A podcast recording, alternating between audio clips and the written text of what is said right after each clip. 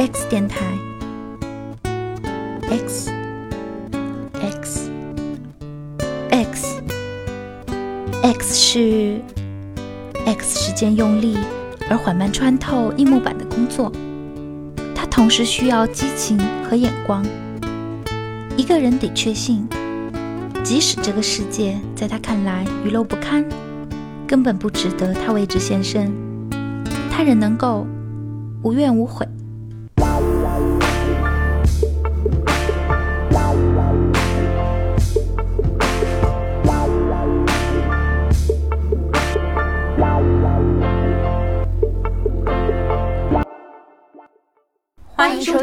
们第三十期的 X 电台。本节目由 X 电台工作室共同打造。格局打开，格局打开，格局打开。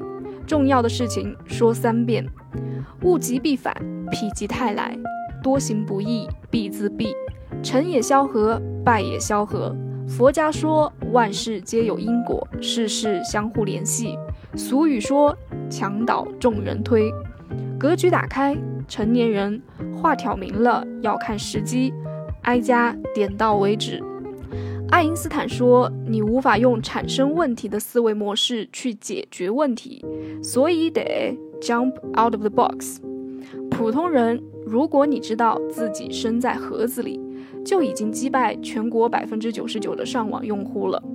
你想不到解决办法，看不到希望，愤怒而为之奈何，都是因为。You are in the box, babe。这是多么正常又符合逻辑的事啊！简直神清气爽，瞬间 crush 爱因斯坦。当然，他要是长得更帅点就好了。那么，作为普通人，看到盒子以后该怎么做呢？无巧不成书，跟爱因斯坦一样物理学出身的现代 fire 大师给出了以下解答：我们很多人将我们的问题归咎于系统。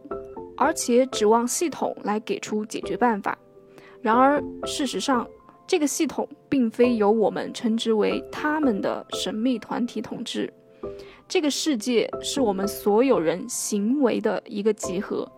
这个世界不是他们说了算，而是我们，是你。除了独裁者、摇滚明星或者其他具有影响力、能用条令和宣言发动自上而下改变的人，最有效的改变方式始于每个人自下而上的带动。你的行为必须改变，变成你想要看到的世界里的样子。你必须以身作则，做出榜样，让别人效仿。请记住，如果你的行为不是为解决问题出力，那么你就是在为制造问题出力。很长一段时间，我成了等待时机的人。我相信有一部分人跟我一样的心态，那就是等。然而，等很被动，而且很空虚，时常一不小心就被拉入绝望。要等多久？五年、十年、二十年？我的逻辑告诉我。偶然性和变数是无法预测的，你要绝对依靠理性。那么该怎么做？你要变成你想要看到的世界里的样子，对自己的行为负责。简简单单几个字，不少人一辈子都做不到。每个人都有自己的情况，谁都不能为你做主，让别人做主，等待你的就是痛苦。我的意思不是别人就是坏，存心要整你，而是他不是你，没有人比你自己更懂你。况且有些人自己都还没搞清楚，百分之九十九的情况，别人都会由于误解，把你放置在错误的地点、错误的时间，遇见错误的人，结果就是痛苦。你也不能怪他，理由刚才已经说了。总结下来。一，偶然性和变数是无法预测的。二，让别人做主，等待你的就是痛苦。三，如果你的行为不是为解决问题出力，那么你就是在为制造问题出力。希望志同道合的你早做打算。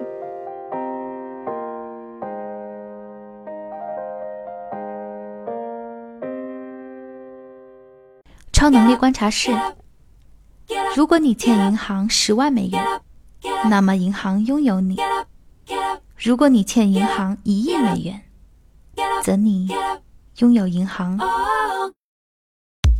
据华尔街见闻，国轩高科、科达制造和杉杉股份获准在瑞士发行 GDR。此外，还有约十家公司在等待瑞士的批准。除了伦敦之外，瑞士苏黎世也成为中国企业在欧洲募资的另一个优先选项。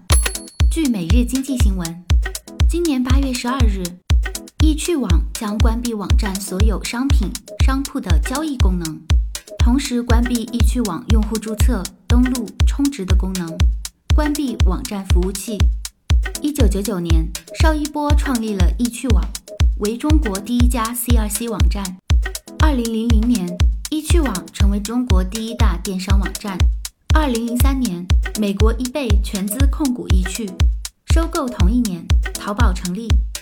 据新浪财经，美国多家科技媒体报道，谷歌人工智能团队的软件工程师 Black Leonine 被公司解雇。此前，Leonine 称谷歌的人工智能有直觉力，随后谷歌以违反保密协议为由将其停职。据第一财经，安徽省卫健委最新发布的《二零二一年安徽省卫生健康事业发展统计公报》显示，二零二一年全省共出生五十一点五八万人。据公开数据显示，二零二一年安徽出生人口比二零一七年下降了百分之四十七点六。据极目新闻，日前，杭州一名二十二岁女孩连续四五天熬夜加班。突发疾病进入 ICU 抢救的消息引发关注。据了解，该女孩刚工作没多久，在一家互联网公司做网络运营工作。七月二十七日，记者从当事女孩家属处了解到，女孩已于七月二十六日不幸离世。据牛透社知情人士透露，八月二日上午，Salesforce 中国区宣布解散，涉及中国大陆和中国香港业务。据悉，Salesforce 中国区上季度销售额下滑严重，基本还是针对出海业务。此次调整大约在六十到七十人，大部分人直接通过解约的方式来处理。据澎湃新闻，美国知名财经杂志《福布斯》表示，公司正在寻求买家，并已聘花旗集团处理出售的相关事宜。几个月前。福布斯曾通过特殊目的收购公司 SAPC 借壳上市的计划，但计划落空。媒体报道称，福布斯开出的价码至少六点三亿美元，与当初计划 SPAC 时公布的相同。据财联社，一则九零后券商交易预案月入超八万的相关截图在网上疯传。中金公司表示，该员工正在被停职调查中。相关截图显示。有博主在小红书上晒出其配偶的收入水平及两人合照，并配上由中金公司开具的月均收入为八万两千五百元的收入证明。据证券时报，近日财政部发布关于进一步加强国有金融企业财务管理的通知（财经二零二二八十七号），要求控制薪酬差距，向一线员工倾斜。建立薪酬追索扣回制度。据晚点财经，TikTok 一份命名为 TikTok Master Messaging 的内部公关文件泄露，其中提到要淡化母公司字节跳动，淡化人工智能，并对员工可能被问到的问题给出了标准答案。当被问到字节跳动与 TikTok 和今日头条等产品之间的关系是什么，公司给出的答案是。字节跳动是 TikTok 的控股公司，员工不对字节跳动发表评论。据北京日报，二零二二年亚洲电竞运动行业发展报告显示，今年全球电竞观众将增至五点三二亿，二零二五年这一数字将增长至六点四零亿。中国成为全球最大电竞市场，去年用户规模四点三亿。今年全球电竞赛事营收规模将达到十三点八四亿美元，二零二五年这一数字将超过十八亿美元，复合年增长率为百分之十三点四。据中国经营报，工信部科技司副司长表示，我国人工智能核心产业规模超过四千亿元，企业数量超过三千家，智能芯片、开源框架等关键核心技术取得重要突破，智能芯片、终端、机器人等标志性产品的创新能力持续增强。据极目新闻，山东威海女大学生兼职送外卖被骂哭，美团回应。已对女孩进行安抚，并承担其订单损失，并称每一份努力都值得尊重。据春城晚报，近日，昆明盘龙区栗树头派出所破获一起共享单车坐垫破坏案，共有七十辆美团单车遭破坏。据悉，嫌疑人是哈喽单车负责人，目前已被拘留。据新浪财经，出于数据安全考虑。荷兰教育部决定在二零二三年八月前暂停使用 Google Chrome OS 以及 Chrome 网络浏览器。官员们担心 Google 服务收集学生数据，并将其提供给大型广告网络。使用这些数据的目的超出了对教育的帮助。人间清醒研究所，那些年轻的面孔。有些朝着死亡麻木地奔去，有些却在洪流中立定，或者朝来时的方向挣扎。他们的目光仿佛夏日那样炽烈。欢迎来到人间清醒研究所，我是主持人 Holly，我是 K，我是探头。好的。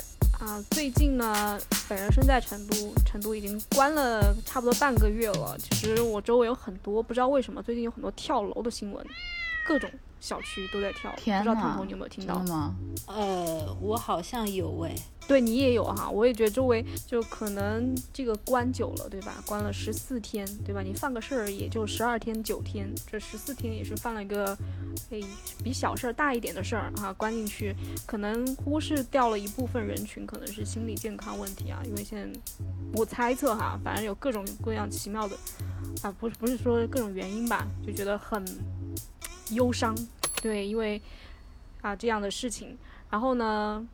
与此同时，啊，忧伤的原因其实大部分人他能够跳，他不是那一瞬间的事情，而是慢慢积累的。而这个慢慢积累的过程呢，最近有一个词，我觉得很好的总结了它，叫做精神内耗。大家都听过吧？嗯嗯。OK，这个精神内耗又跟一个人物联系起来了。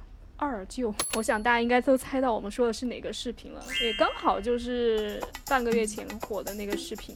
嗯。二二舅啥治好了我的精神内耗？那个标题你们还记得吗？嗯嗯嗯。看了。叫啥来着？二舅的农村什么？我的精神内耗被治好了。哦。回村三天，二舅治好了我的精神内耗吗？好像是这样。对我们不走心的观众，大概就是这个 标题，大概对大家也都知道我们说的是啥就对了。OK，大家看过那个视频没？我看过，我没，我没看。K K 没看，我没看，因为我就是对于这种主流流行，然后大家都一致吹捧的东西，我就本能的持着一种警惕、怀疑，然后抗拒的态度。就像之前那个后浪啊，对吧？你们记得吗？哦哦，因为就很恶心啊，很恶心人啊。对啊。嗯嗯嗯，我点进，我好像没点进去。哦，我都是看截图，因为我朋友。周围吧有两三个，反正推给我，就是他很火的时候，老是推，我就点开看了一下，就大概就是可能开头两三秒我知道什么调调，然后就关掉了，就大概是这个。对，那个旋律就让我不舒服。你们，然后 烫头看过哈，烫头最有最有发言权，你看了觉得怎么样？呃，不理。姐，不是不是，刚开始看的时候，我不知道他火了，就是一个人发给我的，我觉得好莫名其妙啊，为什么要给我发这种视频？然后我就 点，啊，你以为他在暗示你什么？是吗？对啊对啊，嗯，然后他发给我之后，我就看完了，我先问，我就先说了一句话，我说文案写的挺好的，然后完了之后，嗯，他说完了，我说我不做，我又不做视频，给我看这个干什么？然后他就说让你学习里面的东西。我当时就无语了。What？原来是来教训你的，没错没错，你没 get 到点。对，完全没有 get 到。谁谁让你评价的？人家是来教训你的，以为你要大受震撼、痛哭流涕，对吧？OK，那大家周围的人，这个火了哈，大家周围的人对这个视频的评价是怎么样的呢？我我周围的好几个人都感觉喜欢惨了，不然也不会推给我。然后，而且当天晚上我看见朋友圈里有好几个人就都在激情写那种小作文，表达那种赞美之情，给我看笑了。真的吗？嗯真的，给你看笑了。你这个我，我周围的人都是持批判态度为主啊，就是就我其实朋友圈发的就 Holly 和烫头的那你们转发的那篇吧，然后当时那个周姐那个事情也很火啊，哦，对，哦然后就拉了一个大对比嘛，哇，这说明我们的哦这个朋友圈的这个人群有区分呢。嗯，我的朋友圈就大部分都是对持他对持肯定态度赞美的，但是还是有人就觉得看完身体不适的也有，对，嗯就是两种都有吧。嗯这样的反应，但是就是持不是的是占少数，大部分都是赞美，对，就是他刷爆出来，对，当时对，就是刚刚 K K 说的那一周对比很鲜明，那一周除了二舅，还有对吧，一个很炫酷的官二代，后面还有一个什么富二代之类的，嗯周对杰，比周杰，就真的太我记得很清楚。嗯嗯，对比太鲜明了，对啊，然后那大家都是感觉不是对吧？我们又来自我剖析哈，那大家你是怎么想的呢？为什么不喜欢呢？因为这个，反正我道听途说，就是能够画出一个大概的图像，就是有一点儿像我们之前聊过的中式文学，就是现代版的《活着》嘛，没错，啊没错，没错，没错，，PT 对苦大仇深 again。真的，大家说的非常。对啊，大家都很买这种东西的账，然后。然后听听起来就是什么，现在呃，你的岁月静好都是有人替你负重前行啊，然后又，但是这这其中你又不能去细想，你比如说他什么打疫苗，然后导致瘫痪是吧？然后这种就很黑色幽默，很荒谬啊，又很无奈，又很让人愤怒啊，就拿来消费，就让人觉得很莫名其妙，就你不能去细想，你你你就是概览一下，是一个非常感动，然后感动中国的一个一个非常美好的图景。但是你细看，里面都是爬着狮子。对啊，嗯嗯嗯，烫头呢，是不是激起了你的黄土高原 PTSD？反正有一点，有一点那个感觉，就是类似的故事，我感觉在各种地方。不知道是现实里听我外婆摆呀，还是说在那个网上 你越来越四川话了，我们普通话一点好 好好，就是不管是听家里的老老一辈就吹牛讲啊，或者说是嗯，在网络上冲浪看见过更惨的，嗯嗯嗯就是感觉这样的故事见过很多，没有觉得他这个故事有什么特别打动人的地方。倒是他那个文案，当时我第一眼看，哇塞！他好适合去打广告啊！什么什么意思？就是他那个文案，就感觉很深谙当代人的一种心理，就很需要这种鸡汤那种感觉。哦，我我没有仔细，没有没有看完，怎么样？我看就是那种黄土高原文学啊，大家不都很爱吗？哦，先铺垫，就是大气磅礴是吗？还是怎么样？就是他哦，他用一种很文学的方法，把一些苦难讲的，嗯、包装的很伟大，懂吗？就是哦，就黄土文学那个一个调性。嗯 用文字给苦难加了个滤镜，没错没错是吧。OK，我其实听 KK 的说，刚才 KK 说经不起细想，我觉得确实是这个，这个有个点，我觉得就是我们的这个加的这个文字加的滤镜，就是让我们不是，可能就是我们更多的是去依靠理性。就刚刚 KK 说他怎么残的，当时这个事情为什么没有人解决，嗯对吧？然后你从那个大背景就知道，那个时候很多有嗯批判的，就是说那个年代有一个当时一个什么，好像是个全国性的事件，就是那个打针打错了的，嗯对，然后没有人为这一群人负责。然后没有人相关的救助，这样，我觉得这一部分人其实更多是依靠理性去评判这个事实，而不是一昧的感性啊，好苦啊，然后又好坚强啊，然后其他的细节一略滤镜不看，对吧？对啊，有这样对我我们这类人可能对他感到不适，可能就是因为我们的脑子更偏理性一点。然后他这个视频呢，我刚才说了，他总结了一个非常好的词，叫做精神内耗。嗯，大家是怎么理解这个精神内耗的？我觉得是一种自我剥削、自我异化、自我内卷、不自信没有自信，觉得自己 not enough。嗯、我觉得这个不是咋来的，就是它一直存在，一呃，就是你能你能再解释一下什么叫自我剥 削吗？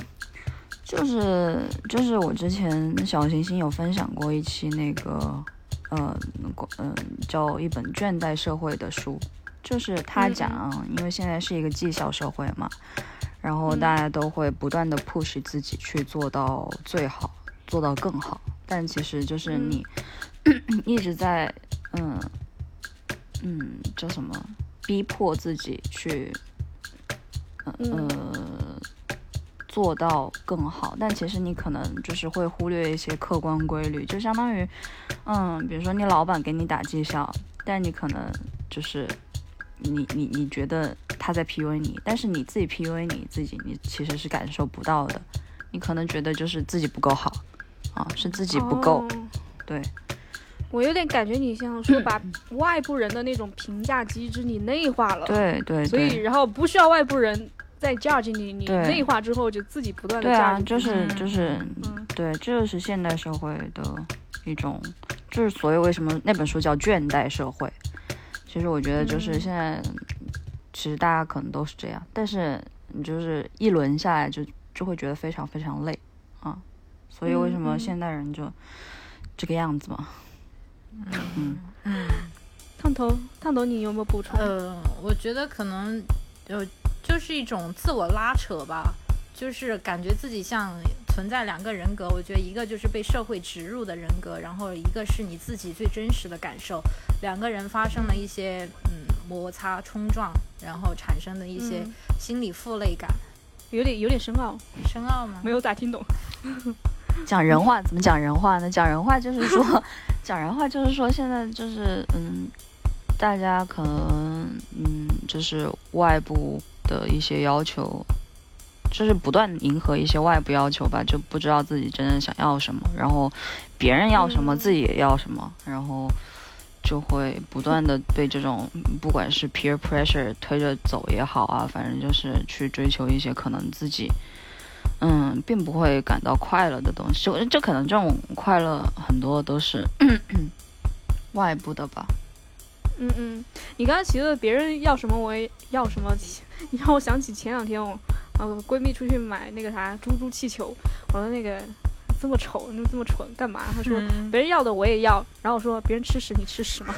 就别人要的我都有，但是他这确实有个心理，就别人有的我也要有。对啊，对啊，这有一点就是就是说白一点，有点攀比的心理，嗯，不断的跟别人嗯。较劲，或跟你自己心中的假想敌较劲，然后造成你有压力，然后心累。但我觉得就是社会对啊，社会就是要求自然而然要求，就会大家就会觉得这种事情很自然。就比如说你要结婚，那你就要有房子，你得有车车子，你得有稳定的工作。但有有可能这些东西并不能让你快乐，就是反而一直在消嗯耗你。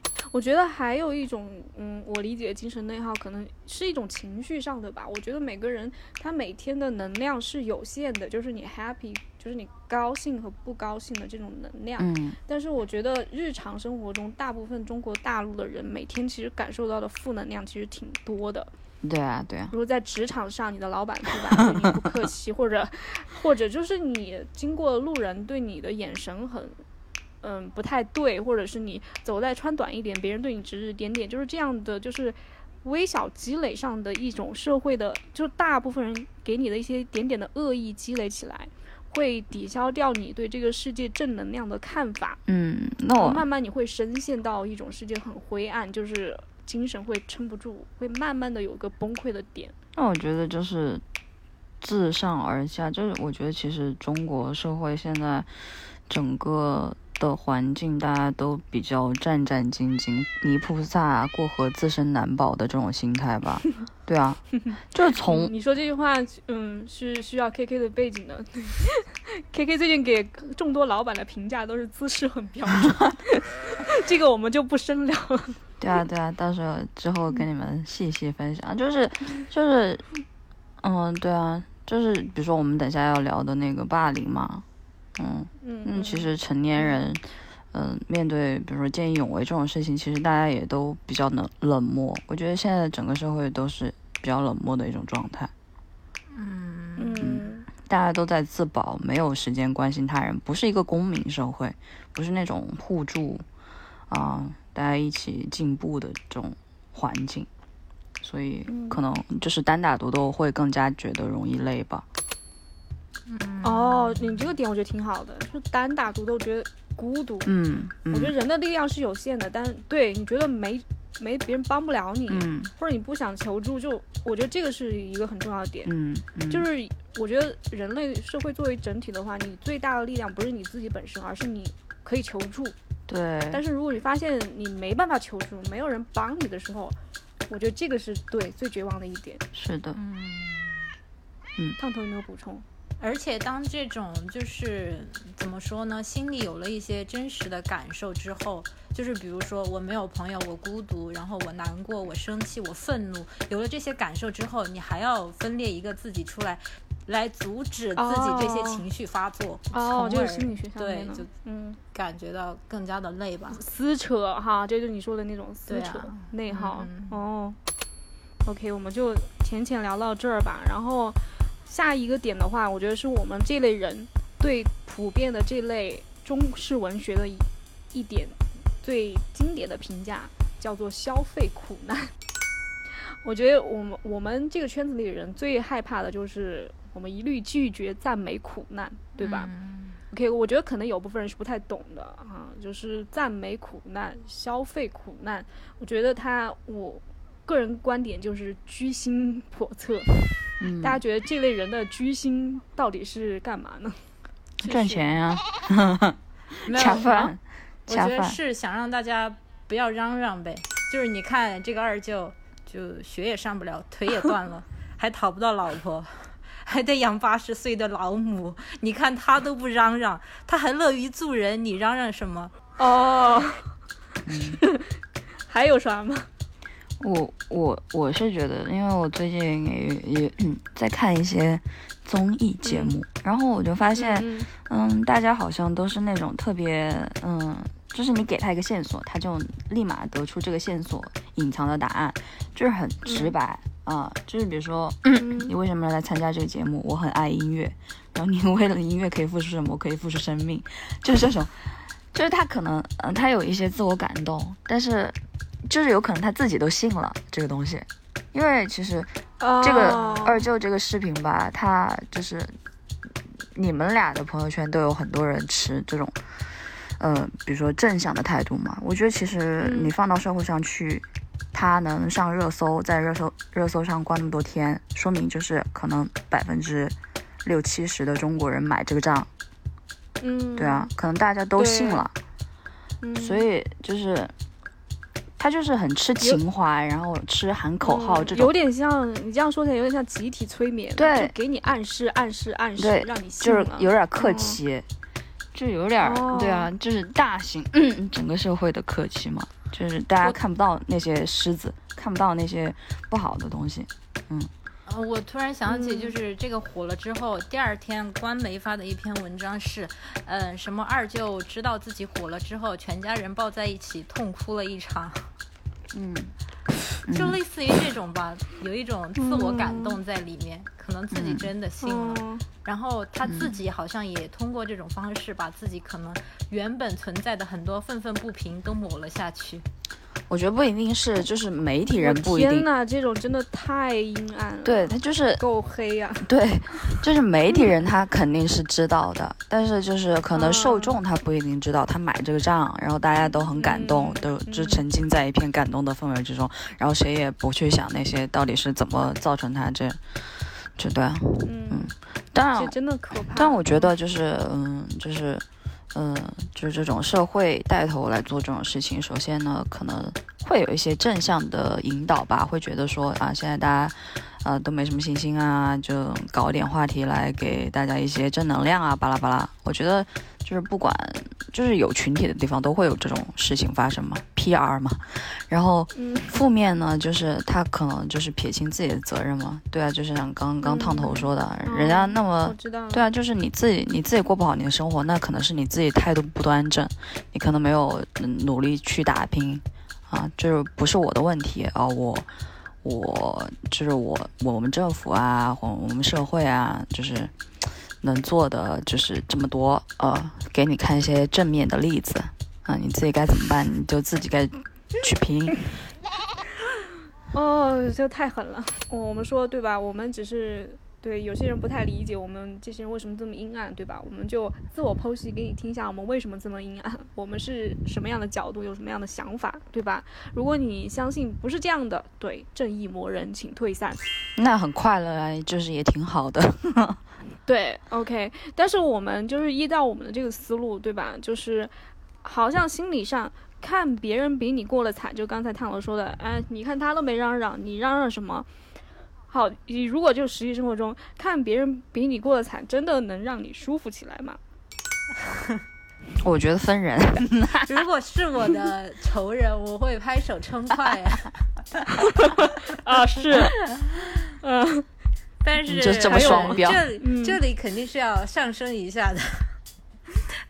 比如说你看到这个二舅他过得比你惨，你会舒服起来吗？我不会，对啊，这种跟我无关的嗯人，我对会觉得啊就是这个社会的失败。对，OK，这个心理上对啊，看别人过比你过得惨会舒服起来，应该跟是跟你同圈层的人，嗯，有嗯关系的人，然后他对，然后不跟你同圈层或者你知道的人啊，他本来是这样的，然后他摔摔下去了啊，嗯我喜欢，对吧？特别如果他还是你仇人啊，更喜欢，对吧？嗯对对，啊，有这样的一个比较人类怪异的心理。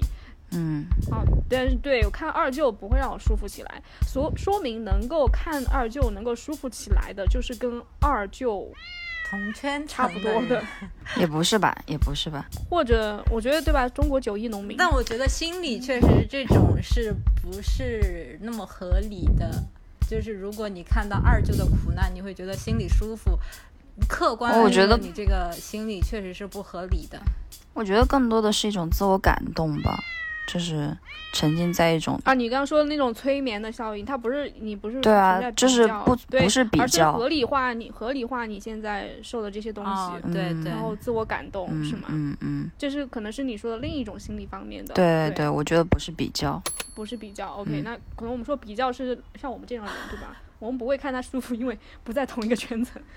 嗯。可能有这样小小部分，但大部分你说的，可能确实像 K K 说，原因可能是一种自我催眠和合理化。嗯。我觉得可能他嗯。自己需要这个东西，他也知道自己嗯、呃有一些境遇挺惨的，心里也有叫苦的声音，但是通过说去吸收、去看二舅这种人的形象，然后来作为自己怎么说安慰自己，说鼓励自己，他需要这么一个东西，也有存在你。这让我想起了鲁迅写的《阿 Q》，啊，对的，对的，有点哈，嗯鲁迅先生真是了解中国人。但是对吧？我们大家都读过阿 Q 的话，现在小学生可能读不了了。对阿 Q，啊、这样的合理化真的能解决问题吗？我觉得是个理性的人，大家扪心自问，二二就自我感动一番，就像那个官媒写的，大家抱头痛哭一番，问题就不存在了嘛。嗯。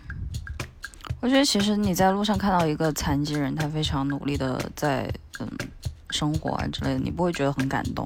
我觉得大家可能就是喜欢这种神从神坛上跌下来的人，然后喜欢看这种痛苦的故事吧，然后嗯、又大型集体的一些自我感动，会觉得自己是一个好人，自己有感觉，自己有感受，自己觉得这个人非常的可惜，然后这些情绪会让自己觉得嗯活着。啊真的好唉声叹气啊！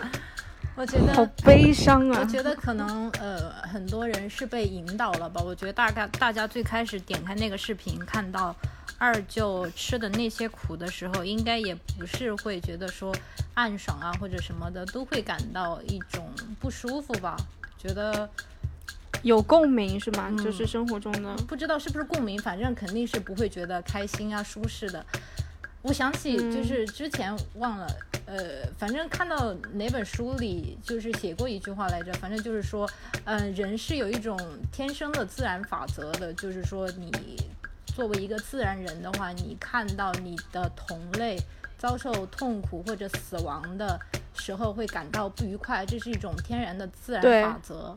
所以我嗯觉得大多数人最开始如果说不是在这种文学描述下哈，真实的看到这种案例，还是会觉得不愉快的。只不过说被这个包装啊或者舆论影响，他忽略了他这个苦难，而更多的去说。去把他的这种什么正向的态度啊刻画的特别深刻，怎么怎么样，就让大家好像忘了那个苦难有多痛那回事。是嗯，是，哦，我懂你的意嗯思了。对，正常人看到别人就哭，心情也不会好，对，这是一个正常人类的反应。对，如果看到他遭受那么多苦难，他一定心情也不会好。嗯，但是可能就是那个文案操作起来吧，让大家上了一场滤镜，对吧？就直接美化掉了其他东西。只是说从我们的眼里，就是从一个依靠理性思考的我们。我觉得真真正的你是真正跟他共情的话，你会想到如何解决这个东西。我不想再承受这份痛苦了，对，我想马上停止掉这份痛苦，那我应该怎么去行动？但大部分人可能就是看一看，哦，吸取一些精神，哦，他还能过得很好，还是怎么样的？我不知道，我不太，我现在已经不太适应那样的心理了。以前我会小学生的时候，我特别喜欢，我特别擅长那样的文章。当年的大队长就是我，但确实是，就是如何解决这个问题。其实，就刚才 K K 有段话，不知道为什么就让我想到，你知道国外就是比如说 TikTok 那种，嗯很火的短视频都是那种，就生活中的这种温暖的点啊，比如嗯说就是那种，比如说，呃，爸爸换各种妆来接小朋友下下那个幼儿园的车啊，就是那种很温馨的视频。嗯，中国就是古代特别火爆求生，对对，你让我想起，哎，为什么中国火的就是这些视频呢？对就是这啊种，两类区域人的心态，对，对就是特别不健康，这边就感觉很压抑，对操，真的。嗯不要脏话，嗯，而且这种，我觉得这种心理就很危险，你知道吗？就嗯。给，就是你对对惨的下限会变得越来越低。你现在觉得好像说你比二舅过得好啊，然后你觉得自己还 OK，、那下次你跟他一样惨的时候，你可能还会自我安慰，不是我一个人这么惨呢，这就很危险啊。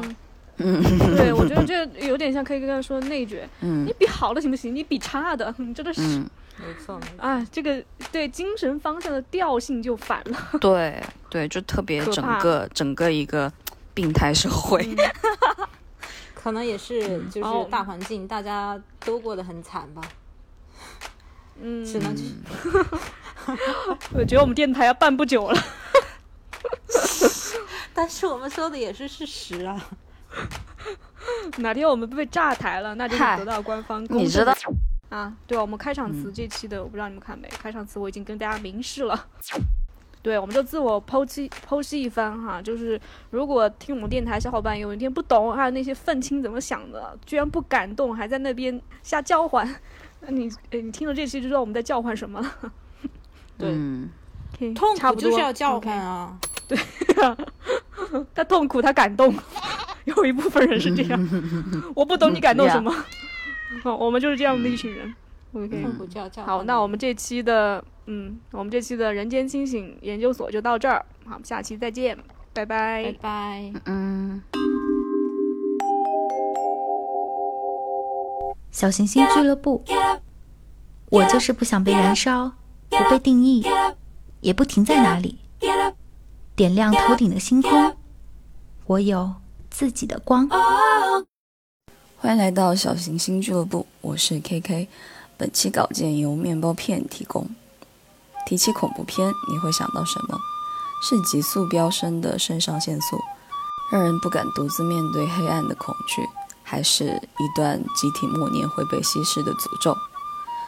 今天为大家推荐的是一部在圣丹尼斯电影节上上映的有些特别的恐怖片，片名《你将不再孤单》。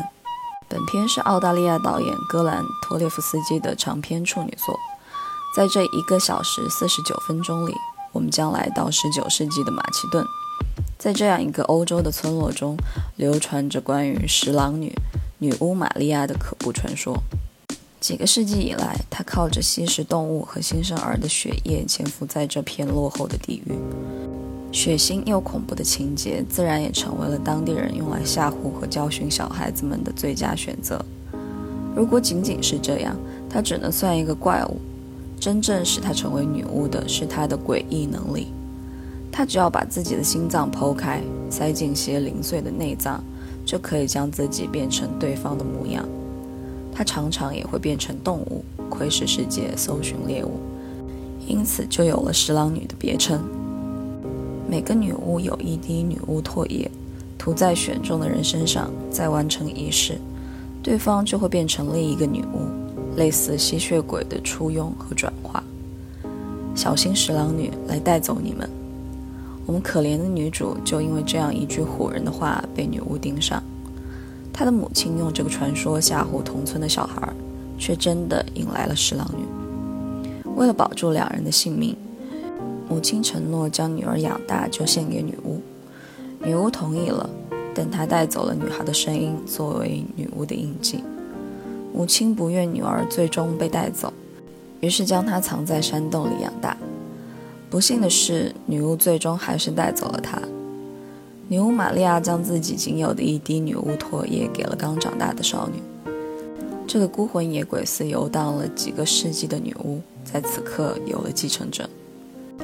但当他发现少女连基本的捕猎生存都做不到的时候，他将少女抛弃在了森林里，让她亲自见证这个世界的残酷。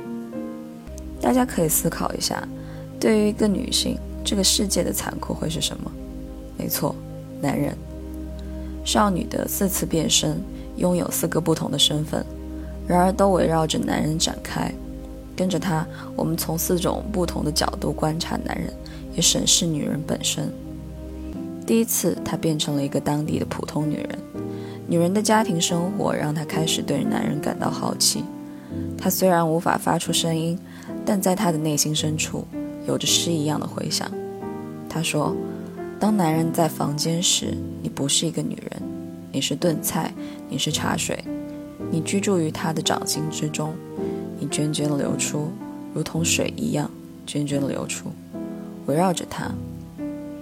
当你和女人在一起时，你是一面镜子。当她的眉梢抬起，你也会抬起你的眉梢；当她的双眼睁大，你也会睁大你的双眼。对于女人而言，你是玻璃；对于男人而言，你是水。第二次，他变成了一条狗，以狗的视角去追逐着男人，旁观着男人们的生活。第三次。他变成了一个男人，就像人们常说的，所谓了解他的最好方式就是成为他。这次体验是前所未有的，他体会到了作为男人的自由。男人可以在草地上玩耍，可以享受这片土地，可以用阳光包裹自己。但很快，披着男人皮囊的他被村民们发现了异常，不会说话和不谙世事的呆滞感惹得村民们嘲笑。他们说这个男人失去了男子气概，甚至要为他驱邪，帮他找回男子气概。但什么是男子气概？和被框定的女性不一样的就是男子气概。所以男人最恐惧的就是被女性化，那是丧失主体地位的恐惧。因此，男性同盟会天然排斥一切非男性的存在，包括女性和拥有女性气质的男性。并以此来确认自己的男性气质。也许男子气概就是男人身上的那条铁链。少女不能理解，她恍然，原来男人也不全是那么自由。原来他们的自由是建立在如此脆弱的基础上。最后一次，他遇见了一个失足坠崖的小女孩。不同于之前每次变身时的杀戮，这一次他没有伤害任何人。变成女孩后，她拥有了不曾感受过的幸福的童年生活。她从不知道，原来双手可以如此明净，声音可以如此温暖。这一次，她真正感受到了爱，来自父母的爱，伙伴的爱，还有她一直渴求的那个他的存在。他们一起玩耍，一起长大。这个男孩很不一样，他的眼神看上去总是害怕的，流一点血都会哭鼻子。这也使他常被其他人欺负和嘲笑，更让少女想要紧紧抱住他。帮他把害怕、恐惧都驱赶走，他们相爱了。这一切让在旁窥视的女巫玛利亚非常愤怒，她一如既往的愤怒。她曾被人类欺骗，被同村的村民绑起来以示火刑，在大火中重生的她对人类是不抱有任何期待的。于是，当少女在人类社会中稍微感到安心的时候，她对少女说：“你等着吧，等着吧，他们会把你撕碎。”当少女和少年相爱的时候，她说：“你等着吧，他会送你上火场。”女巫玛利亚来到了少女家，杀死了她的丈夫和刚出生的女儿。少女没有一丝迟疑地转化了女儿，看着女儿死而复生，他的眼里多了几分坚定。女巫问：“怎么对你而言就如此简单？”还没有等到回答，女巫被少女杀死。就这样，少女成了新的女巫。故事结束在她的低吟中。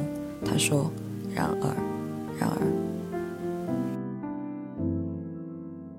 全篇有着大量的内心独白，那是少女在对自己说话，也是对我们说话。这只有他和我们能听见的声音，是孤独的人灵魂深处的一点回响。母亲说，婴儿时期的她的声音被女巫破坏了，所以她不会说话。但少女不这么觉得，她认为魔鬼的利爪只是让声音害怕了，声音并没有消失，它只是藏在了身体里很深很深的，没有人可以触碰到的地方。所以她说的很慢，一字一句，就像一首又一首诗。被抛弃在森林里，面对着陌生又危险的世界时，他说：“在那儿有着杨树，在那儿有着麻雀。”但麻雀是蛇吗？女人是黄蜂吗？吻是锁链吗？我是魔鬼吗？本片的特色就在于这种诗化的台词，充满诗意的恐怖片，为冷淡如水的恐怖片市场增加了点点活力，但也会让很多小伙伴吐槽看不懂，太文艺。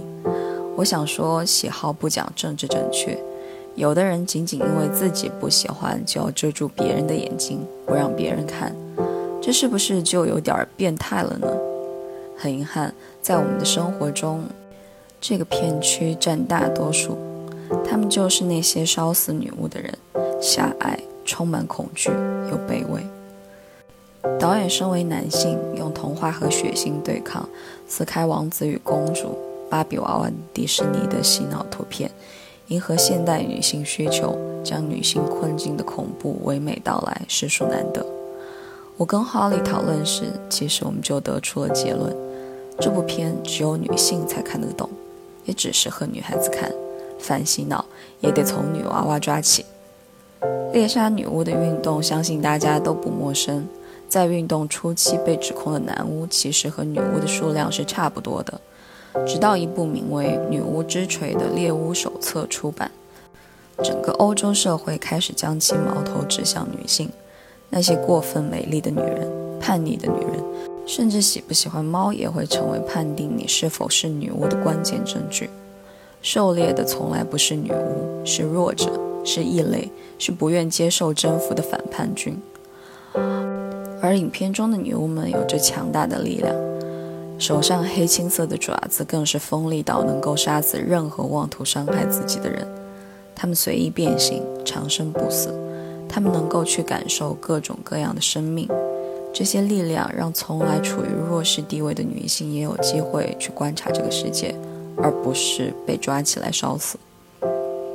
很遗憾，现实中我们无法拥有这些特殊能力，但是去感受各样的生命，似乎不用超能力也可以做到了。所有超越时空的艺术，都是一种全新的体验。可是，就像玛利亚在最后近乎绝望地问出的那个问题：“怎么对你而言就如此简单？”在我看来，并不是对每个人来说都是简单的选择。我们同样也是被各种规则和多重标准束缚着。然而，然而我们现在也已经可以做更多的选择。简单的选择做不到，那做复杂一点的选择，转两个圈，再绕几个弯，仍然可以去创造多样的人生。我喜欢这部影片，不仅因为它带有的女性色彩，还有那些像诗句一样的台词和大量欧洲山村的自然风光。看完之后，我总是忍不住去想，拥有了爱的女巫和小女巫最后去了哪里，过着怎样的生活呢？虽然这只能由观众去想象了，但可以肯定的是，他们将不再孤单。然而，导演也在这里给我们女性提了一个醒：故事的结局，破坏女孩幸福、延续悲剧的不再是男人，而是拥有强大力量的女性。这是不是在告诫我们要遵循 “girls help girls”，女性内部要团结呢？毕竟，其实大家回顾四周，也不难发现。一出生下来，第一个给你套上链铐的，大多情况下就是那些脑中满是幻想、事实已经失败仍要继续的悲剧母亲。姐妹们，大家扪心自问：你妈妈给了你多少痛苦？你敢不敢直面她？你有这个资格去 judge 你的母亲，因为你有力量去成为母亲。这就是真正的魔法力。换个角度，恕我讲句粗话。大家都是同行，那些外面的话术就少来了。摊开讲吧，这行业发展怎么样？心里没个数吗？自己人别坑自己人了。男人不懂，我也不跟他去计较，我也不会听他的。妈妈，我就问你，你能不能跟我说实话？想必大家也听出来了，这段话不是温柔的面包片作风，对，就是 Holly 凑字数加的心里话。最后的最后，姐妹，请记住要团结，peace。小行星俱乐部临时征稿，欢迎有兴趣的小伙伴给我供稿。你喜欢的影视、展览、音乐、漫画，任何艺术娱乐作品，让好的作品被更多人发现。详情请联系 X 电台简介邮箱。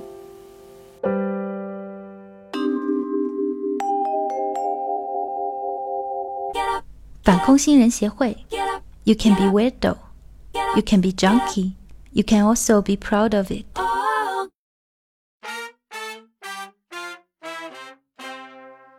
Hello，欢迎来到反空心人协会，我是主持人烫头，我是 K K，我是 Holly。嗯，今天要聊的这个话题呢，应该躺在我们的这个备选 list 里面很久了，一直没有什么合适的 timing。不过，我们之前聊的聊别的话题的时候，我觉得应该都有或多或少的提及，只是说没有那么深入的交流意见，对吧？那我们就直接开门见山吧。今天要聊的这个话题就是霸凌。呃，其实刚决定聊这个话题的时候，我有点忐忑。我就是觉得可能话题比较沉重，然后也有点担心，就是有受害者听到会 PTSD 发作啊，所以我刚开始还在群里问你们有没有被霸凌的经历，幸好没有哈。你真的是心理学专业的，嗯，但还会担心这个问题，呃，都有见过嘛，嗯，所以我们今天就先从这个问题开始吧，你离霸凌最近的经历。是怎么样的？我我觉得应该是我高呃初中的时候，初中的时候最近的时刻，就我那个时候应该算一起就是上下学的一个算算朋友吧，不是特别熟的朋友，就是一起就是约好上学放学的那种顺路。嗯。然后他当时一个女生给他跟他起冲突，那个女生说了他的坏话。然后他就跟其他朋友放学的时候围着那个女生扇耳光，然后我在等他放学一起回家。我当时那个傻逼，我就在旁边看着。你看着他挨耳光，然后你在旁边等他一起回家啊？啊，我在等扇他耳光那个人，是我要等他一起回家。你在你在等霸凌的人一起回家？对。那你当时有什么感受呢？我当时其实初中就是因为那个女生她挨耳光，是因为她先开始说了那个女生的坏话，所以我觉得她呃也不是无缘无故的，但是只是觉得啊，她受罚的这个场面有点壮观，没有见过。我们这个我们我们这种态度是不是会被挂呀？我操！我可能用词不太恰当。但是我们不是否认受害者怎么怎么样，只是作为一个旁观者描述我们对，只是作为经历嘛。对我当时是懵逼的状态，哎，我从来没见过他们在干嘛。然后看他打耳光的时候，惊呆了。那你没有觉得有一不要笑有任何的不对吗？我就觉得有点过分了，但是我也不好说什么。K K 呢？我经历过太多了，因为我小时候就是和那种二流子一起玩的，对，就是当时的朋友就是会社。就我不是太妹，是我的朋友，他们会有一些社会上的那种二流子朋友，然后大家就 会一起玩啊，然后在学校里面起了冲突，就很容易就是叫社会上的那种二流子朋友去围着人家打。就是当时小时候经历过三次吧，有一次就是一个女生，也是我们班上一个女生，就是她。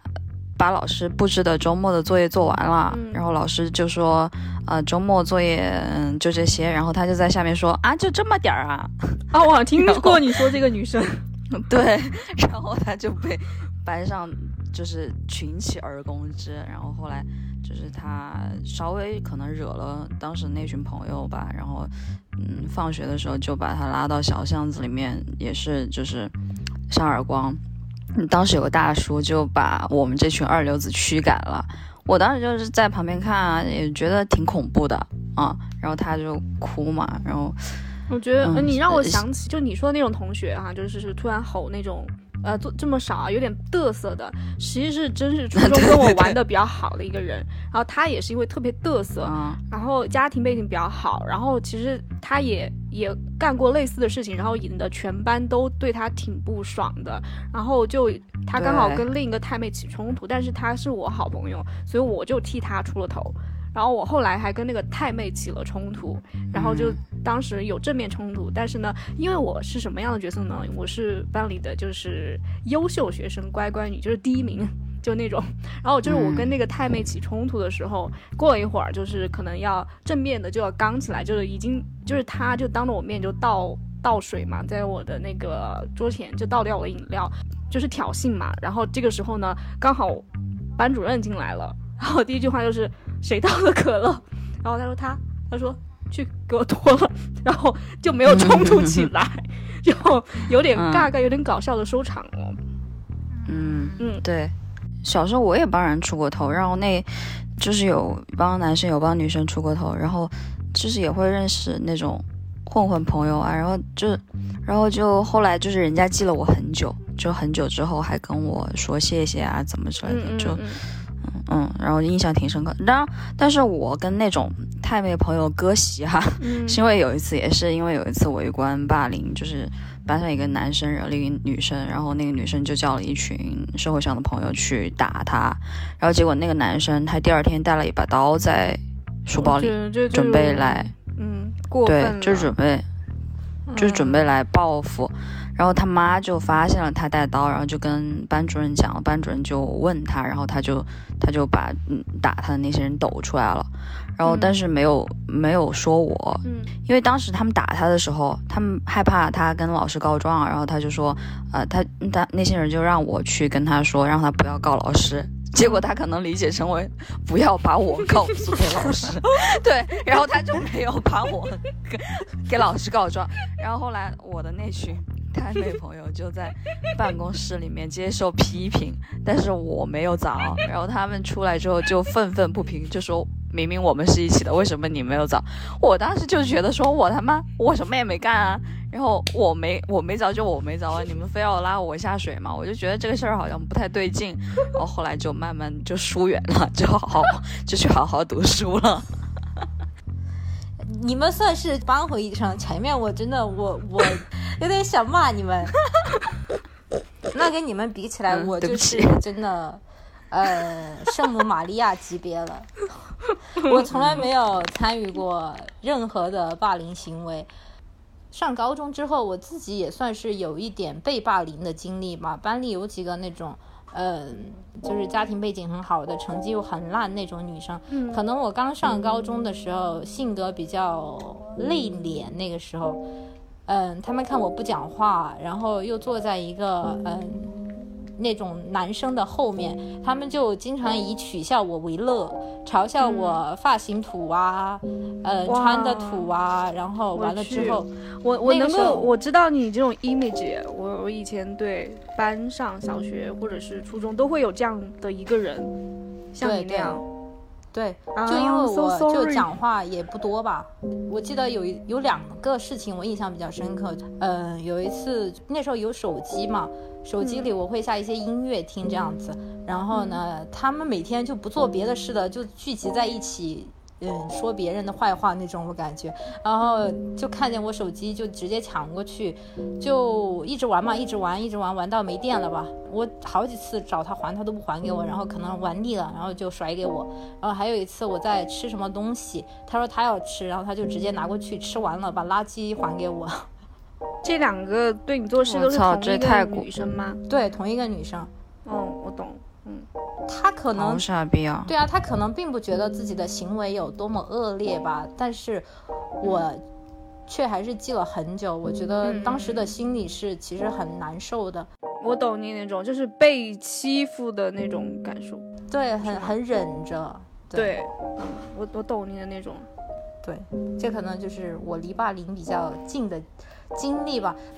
就我们讲这些嘛，我觉得其实如果有听众朋友听到的话，大家应该都还是会或多或少有共鸣。虽然严格上来说，我们不算就没有扮演这我们不是核心圈的那个对被霸凌者，对对对那个是相当严重的事情。对，没有扮演那种关键角色嘛。但我觉得在大家读书的时候，都或多或少知道啊、听说啊，甚至是见过类似的事情嘛。嗯，对，嗯，就想说也可以聊一聊我们看到的东西，就是这个霸凌事件里的几个关键角色嘛。我们可以从我们这个角度来解读一下呀，我们的一个感受。嗯，我觉得最大多数的霸凌事件，最大多数的群人就是旁观者吧。对对对对，嗯这么想起来，我好像是不是有嗯欺负过别人哦？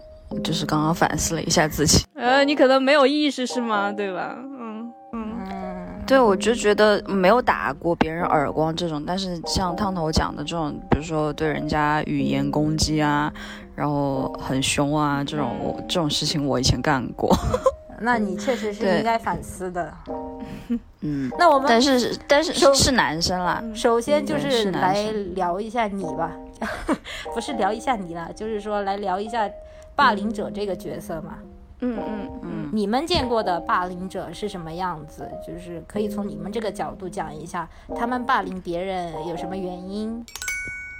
我觉得单纯就是欺软怕硬啊，就觉得对方好像很软，人很软，然后说什么都可以，很好欺负的样子，也不会就是反抗，然后眼神也很闪躲，就是成绩也不好，没什么存在感，然后长得也不帅，也不好看，嗯，就很一般，就是丢到人群中都？不会有人霸嗯，就霸凌者眼中的被霸凌者，对啊就他会挑什么样的人霸凌，对欺软怕硬。，K K 非常的诚实，坏啊！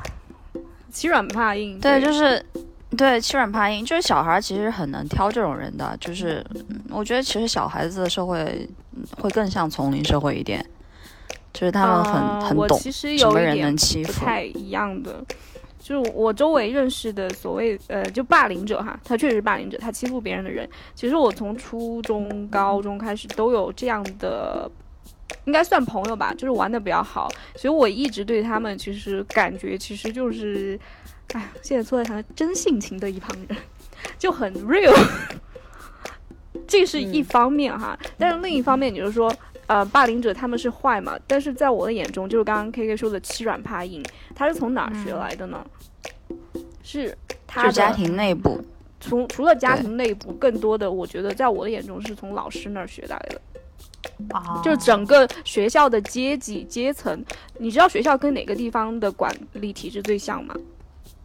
嗯，监狱。监狱吗？对，学校的体制跟监狱体制最像。你知道对最严重的霸凌在哪吗？就在监狱。就是学生为什么会欺负弱的同学，就是因为他一直被老师的权威制约。就是我之前读的那个，就是《Humankind》里面，就是很多人就是看了霸凌或者霸凌的电视剧，就觉得啊，人性本恶，小孩子怎么会这么坏？但不是的，它不是个人性的问题，它是一个体制造成的问题。就是他小孩儿，就是他从那个体制上学到，哦，就是要被欺负，一层一层压制出来。你像刚刚 K K 说的，他就挑最软的、最眼神最躲闪的，这就是啊，那个学校造成的那个学校机制就是强权嘛，就这样的机制造成的。所以给他这样的信号，他也会那样去做，去挑选弱者去欺负。你看过哪个霸凌者挑校霸去，对吧？欺负的没有，嗯这是就是我现在的观点。嗯，因为你提醒我，我见过最大的霸凌哈，还不是初中，是小学的时候，一个我最喜欢的美术老师，女的，把一个男生真的在当着全班的面，在就是在教室前面台阶上，真的拿粉笔刷拍的，就是真的暴打一顿，就是在全班面前。但是我最喜欢的美术老师，他对我超级好。然后他打了最调皮那个人，打的那个过程相当暴力，就是那个人整个被黑板刷拍的全身都白了，还被踢在一旁，就那种。当时我都惊呆了，哇，我的美术老师这么厉害！但是那个时候的孩子好像没有觉得有什么不对。我只是觉得很震惊，我但是我心里当时会有那样的反应，我说哇，好暴力呀！但是你就看到吗？其实是就是那个你在学校，学生就会。强就是强制的，就听老师的话，就是一种服从，它就是一种压制。嗯，对，就是这样，是一种潜移默化的，就是一种体制，就是服从。学校跟监狱真的是一样的，这两个体制是一样的。嗯，就是我之前看一个帖子哈，就说有人问说，霸凌者长大之后会后悔，或者说美化自己的记忆吗？其实我也蛮好奇的。就也想在这里聊一聊这个，嗯，我觉得会忘记，就是选择性记忆，不去提，不去想，可能是跟，因为我之前有关注，就是之前带头打人的那些朋友，老朋友的朋友圈，我觉得他们过得都很正常，就是也不会提起自己以前的风光往事，打引号哈。就是也不会参与这种社会热点话题，比如说校园霸凌这种话题的讨论。嗯嗯，就觉得无关吧，可能这部分可能受害者听起来就不会很爽。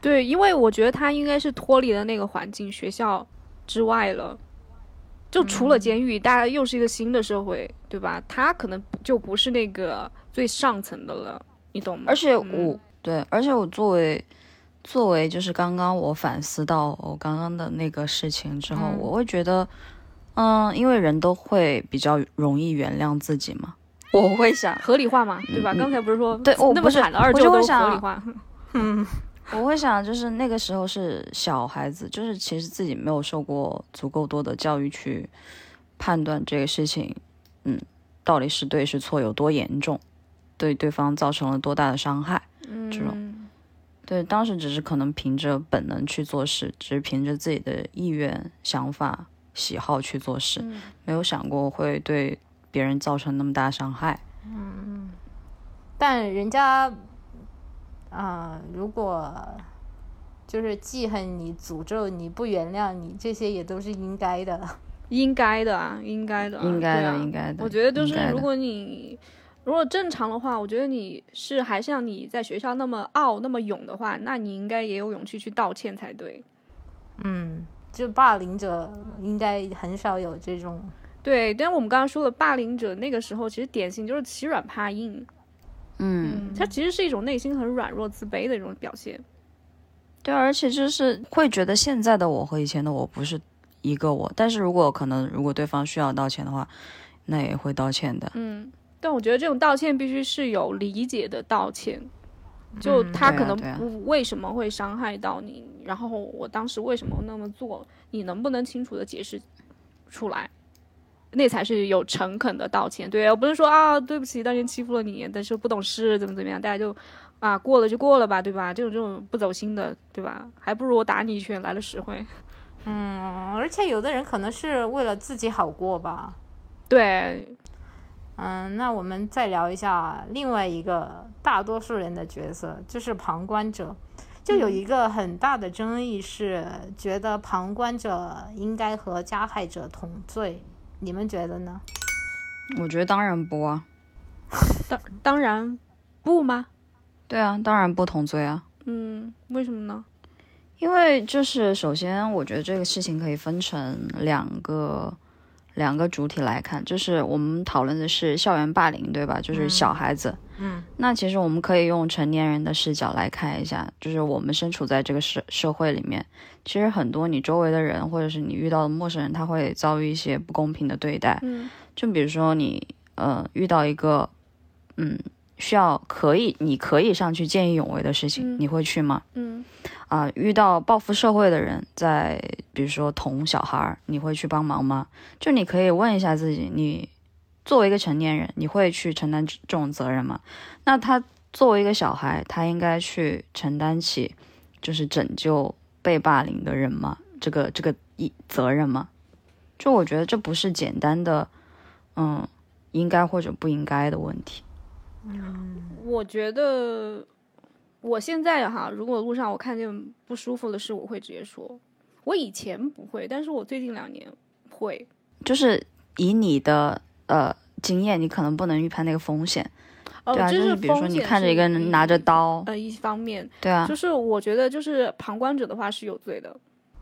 我的观点哈，我觉得旁观者是有罪的。你是助长，但我觉得不是同罪，不是同罪，但是你差不多，就是他判十二年，你也也判六年，就那种。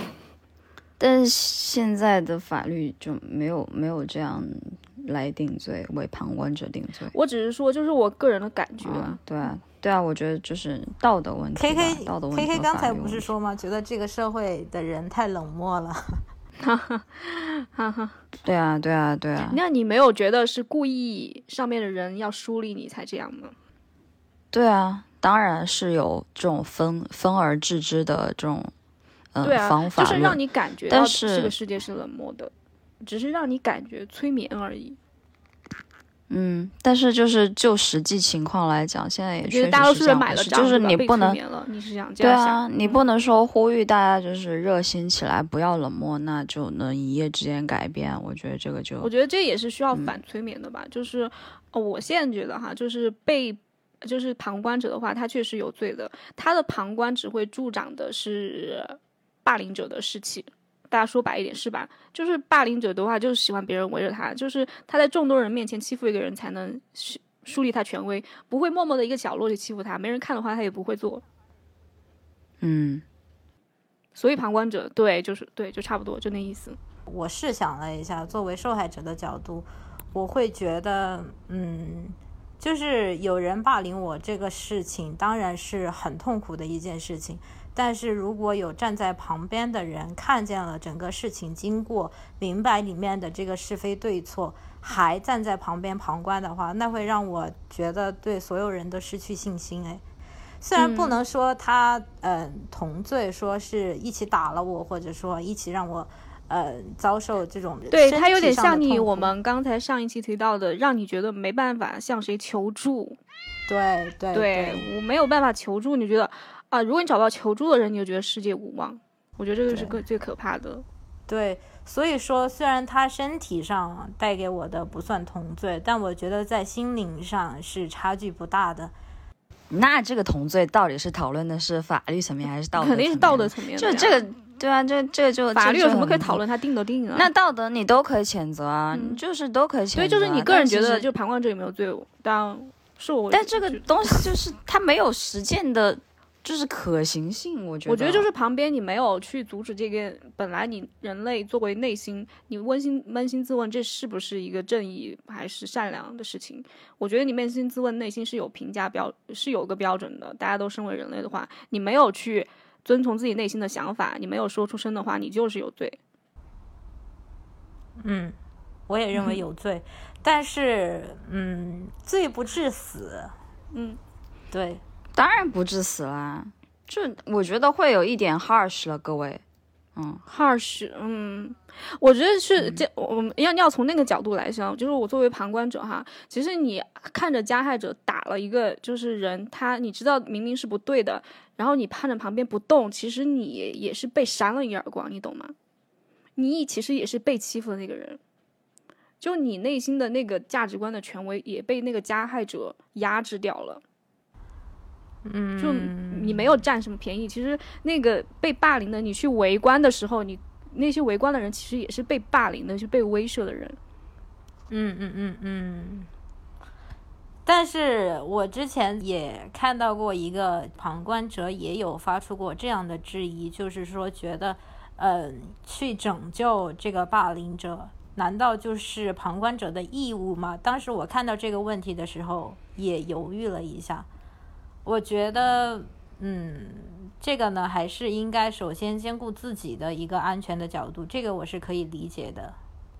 对，这个可以理解。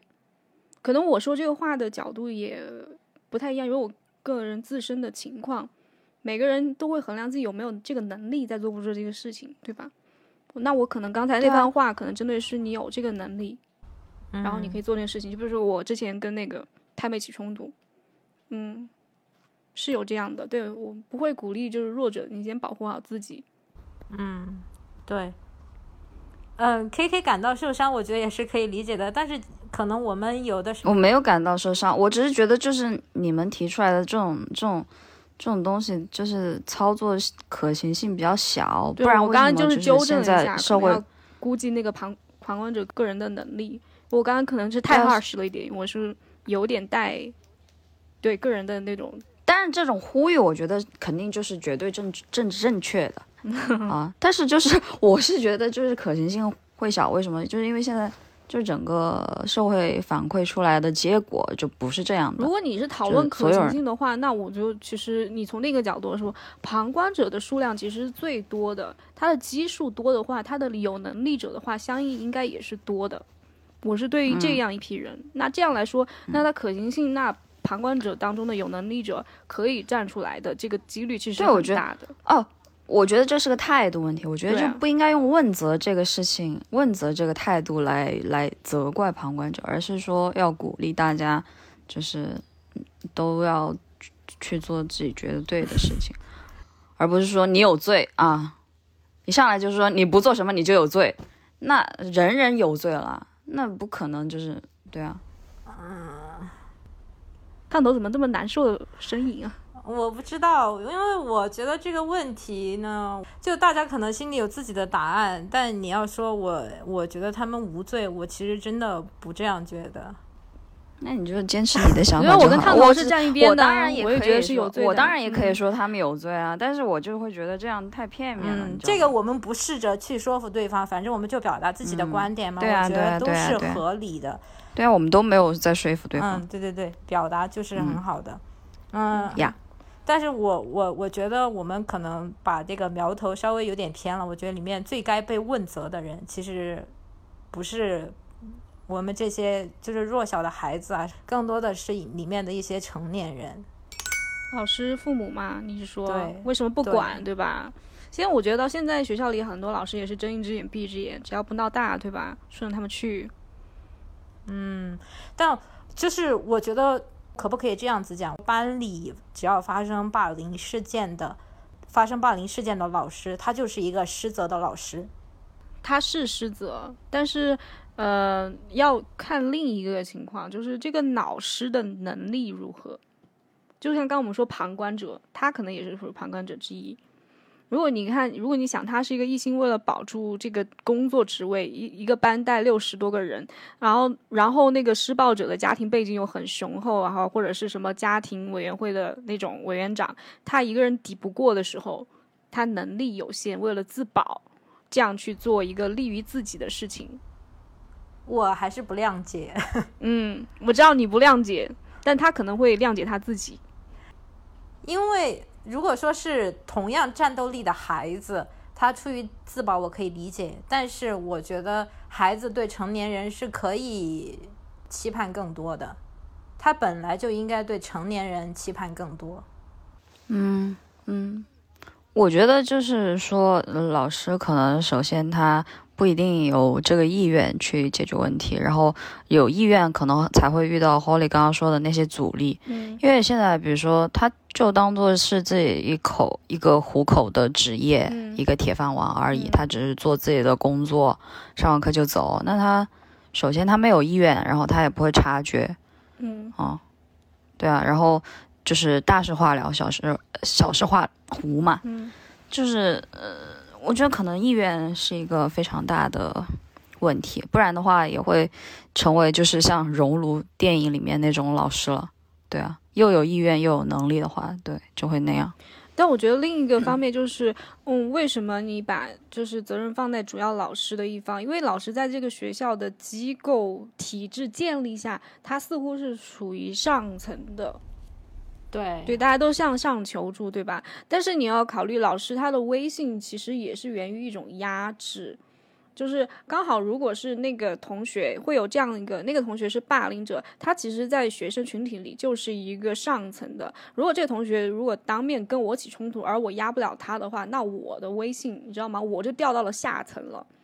嗯就是这个体制内，它其实是一个权力的一个斗争过程。这个学校，他的权威会受到挑战，对他反而就是我放我的小弟去把其他人管好，然后这个小弟听我的，我跟他没有冲突，那全班都会听我的。有点黑社会哈，但就是黑社会。就是觉得这些小孩儿还是呃生活的挺不容易的。嗯，因为大多数的话，对我再一次强烈 Q 一下 Humankind，大家可以看到，全世界百分之九十的学校都是这种监狱体系，但是有一部分就是学校，就是贝索斯、马克扎克伯格这群人，他们读的学校不存在这样的老师角色。不存在这种金字塔型的监狱性的统治，所以这群人会有自我的一个意识或者自我的领导力啊，这些都是因为他们就根本不是同一个体系出来的人。懂了，懂了，懂了。嗯嗯，好了，最后就一个轻松一点的问题，嗯，如果真的被霸凌了，应该怎么样去做？有什么好的选择？我选择我们中国革命的传统方式，贴大字报，晚上的时候悄悄咪咪把学校整面墙都贴满，校长办公室全部贴满，谁谁谁谁谁霸凌者，闹得越大越好。如果我有我有不是说正面刚，我就悄悄咪咪半夜对吧？或者搞一个喷漆涂鸦，就让越多人知道这事儿越好。嗯，闹大声一点，闹大声，你不要闷声吃亏。对，嗯作为做传媒的前辈，给你的经验，搞大一点，就放的铺的面越大越好。做公关、做传媒，不要一个人。对，我只有这一个方法，建议。嗯，K K 呢？我就是我，我肯定是建议，就是你要喊出来。你不是跟我一个方式吗？喊，你怎么喊啊？你不要跟我学贴大字报啊！你换个方法。我就是以暴制暴啊，我这个人。你这以暴制暴都是最后一步了，嗯。那如果你对 K K 来说，那你就说那个被霸凌者，你要是一个富二代有钱的话，你雇一下隔壁学校的那个大哥帮你解决，也有啊，也有这样的有操作，有的，我听过案例也实际就是我是我是从我个人选择来讲的，因为我可能就会这样做。嗯。嗯嗯，嗯，我没有什么特别好的意见。我觉得，呃，如果有可信的人的话，就去求助吧。对你的这个建议也是挺有用的，求助，嗯我觉得烫头想要的，嗯，是一个就是觉得暴力啊，非暴力的那种嗯绝对方法，对吧？不是，我觉得烫头他想要的就是一个指责施暴者的一个环环境吧，对但是但这个对，但是是其实就是现实，现实就是，嗯，现实就是就很丛林啊。就是其实我觉得，首先可能要正视一下这个环境吗？现，对，嗯，就学嗯校这个机制就是会产生，这个学校现在我们所见到的这样学校的体系就会产生暴霸凌现象。霸凌现象不是一个人性本身的，它是一个体制机制问题。嗯，我知道。嗯就是我觉得很难记环境来改变，嗯而是就是首先可以其实可以调整，我觉得不叫改变自己吧，就是调整一下策略，而不是说受害者有无罪论嗯这种单纯的就是说，啊、那我不指责你，不期望你改变，你就无罪了，你就你就会得到公正的待遇，其实不是的。嗯，但是我觉得环境是由人组成的呀。与其说我期待的是环境，不如说我期待的是这个环境中的主体，也就是你我他吧。好了，关于这个话题，我们就聊到这里吧。希望我们的聊天对有相关烦恼的朋友有帮助。我们也欢迎更多的朋友来信。好的，拜拜。拜拜。